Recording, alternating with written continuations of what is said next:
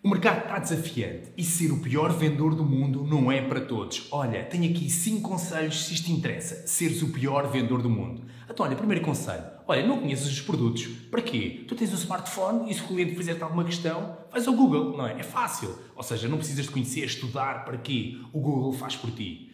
Segunda ação fantástica. Olha, não devolvas os telefonemas. Quando o cliente liga, pá, não atendas logo, está bem? Porque se for importante que ele volta a ligar ou então manda mensagem, não atendas à primeira, porque isso vai-te saturar muito a tua cabeça, está bem?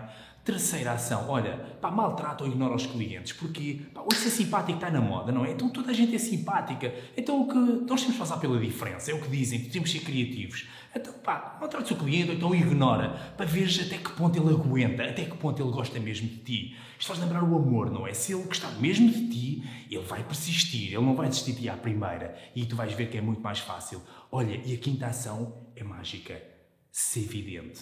Antecipa o que o cliente vai comprar ou não vai comprar.